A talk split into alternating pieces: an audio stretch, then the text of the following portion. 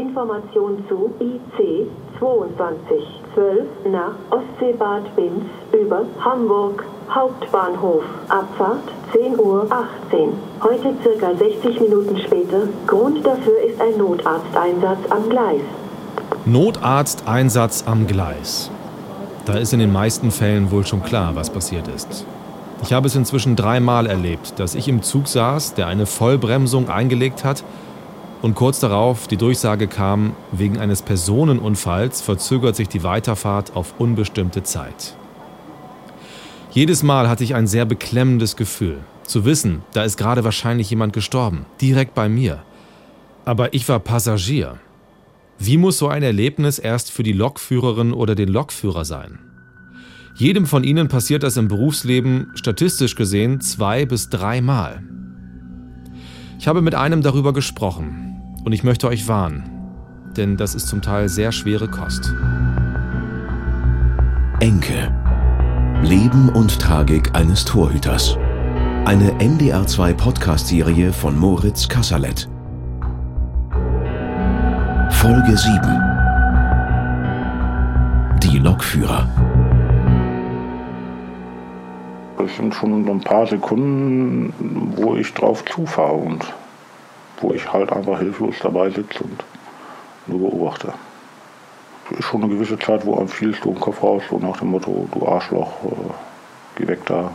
Ich bin Moritz Kasserlet und dieses Gespräch beschäftigt mich bis heute. Ich treffe Carsten Berger, so nenne ich ihn. Eigentlich heißt er anders, aber er möchte anonym bleiben. Berger ist 50 Jahre alt und ist in Niedersachsen Lokführer im Regionalexpress. Ihm ist es einmal passiert, dass sich ein Mensch vor seinen Augen das Leben genommen hat.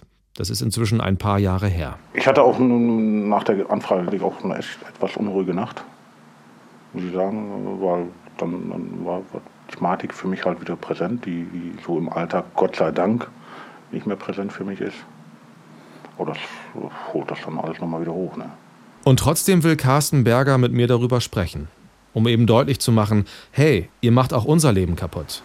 Also jeder ist zu viel, jeder, der an der Krankheit leidet und dann diesen Schritt geht, ist, ist einer zu viel, aber sollen da wirklich auch äh, ihre Mitmenschen schonen. Das ist einfach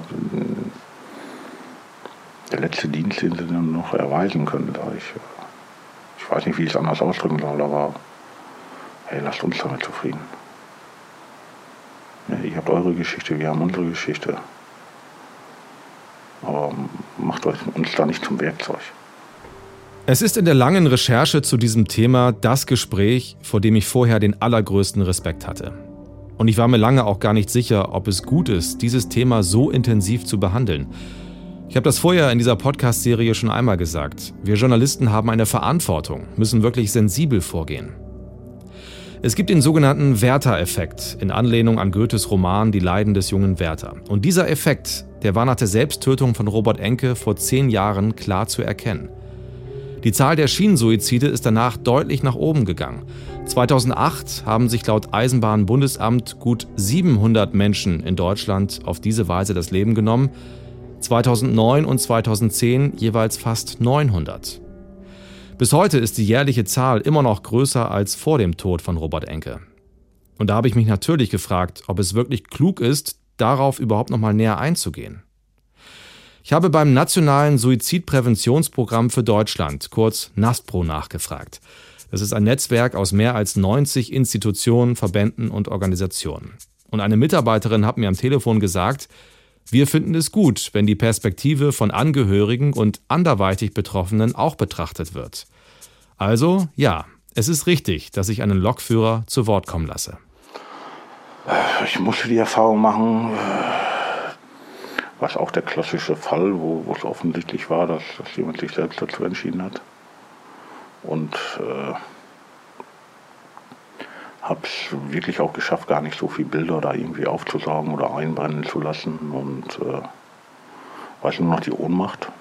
Einfach, man, man kann nichts tun.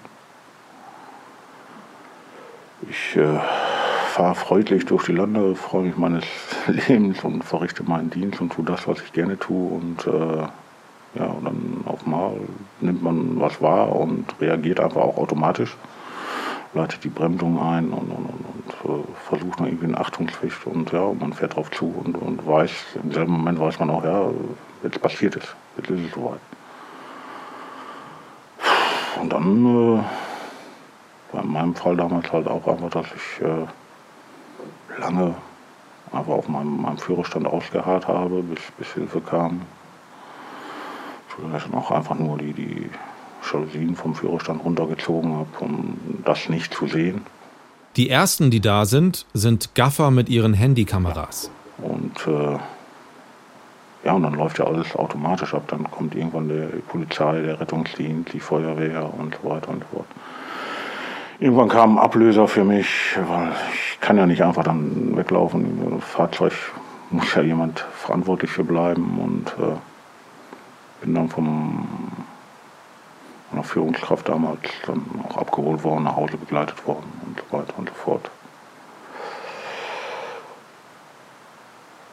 Ja, dann geht's los. Ne? Die erste Nacht ist an Schlaf nicht zu denken. Ne? War Ihnen sofort klar, dass es ein Mensch ja, ja.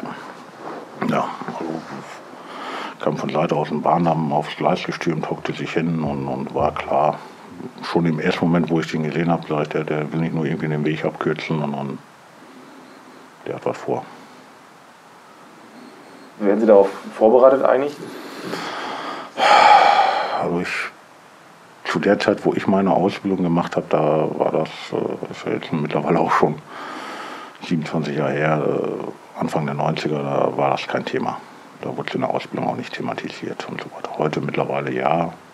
Da gibt es Seminare für, wo man in gewisser Weise darauf vorbereitet wird. Wobei man sich da auch nicht darauf vorbereiten kann. So ist meiner Meinung nach. Bei mir hat es lange gedauert, in Anführungsstrichen, bis das erste Mal passiert ist. Ich bin viele, viele Jahre heil durch die Welt gefahren, sag ich mal auf gut Deutsch, aber äh, Vorbereiten kann man sich da nicht drauf.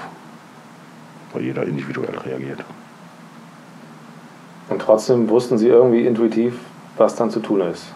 Also meine, betrieblichen Handlungen, die, die, die sind natürlich äh, vorprogrammiert. Ne? Dass ich eine Bremsung einleite und so weiter und so weiter. Das Notruf absetze, das, das ist bei uns antrainiert, das äh, kommt automatisch. Ja, und in solchen Situationen funktionieren wir. Ne, die, die ersten Handlungen, Bremsung, Anleitung unterstützen, noch einen Warnpfeffer abgeben, den Notruf absetzen und so weiter und so weiter. Das ist ein Automatismus, der, der, der läuft automatisch ab.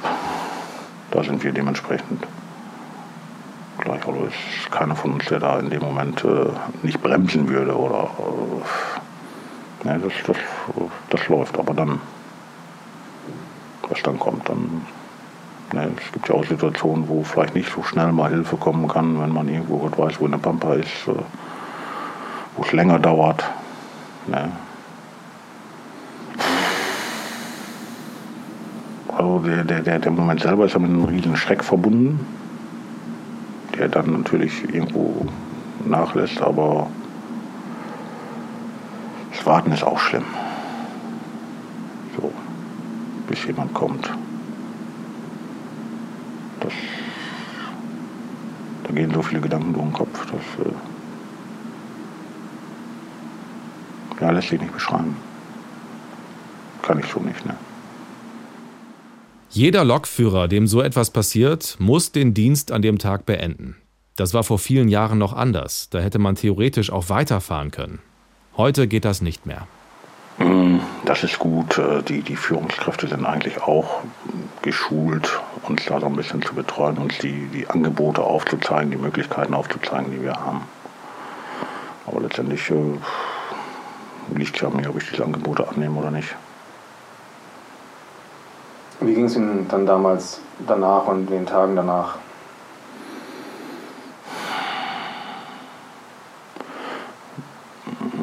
Sehr aufgewühlt, ja, die Gedanken kreisten halt viel darum. Ich, so ein, zwei Wochen habe ich wirklich gebraucht, um auch mal wieder auf andere Gedanken zu kommen. Und äh, ja, sehr antriebslos auch gewesen. Und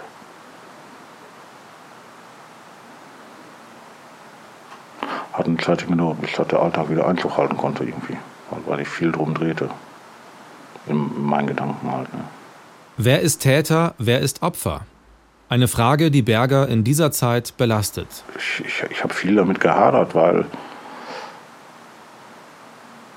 so, so ein Selbstmörder, nenne ich sie, äh, hat ja in der Regel ein, ein, auch eine Geschichte, die ihn dahin gebracht hat.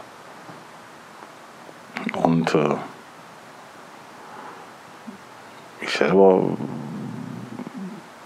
er ist zwar in einer Seite ein Opfer seiner Krankheit, aber er ist auch ein Täter mir gegenüber.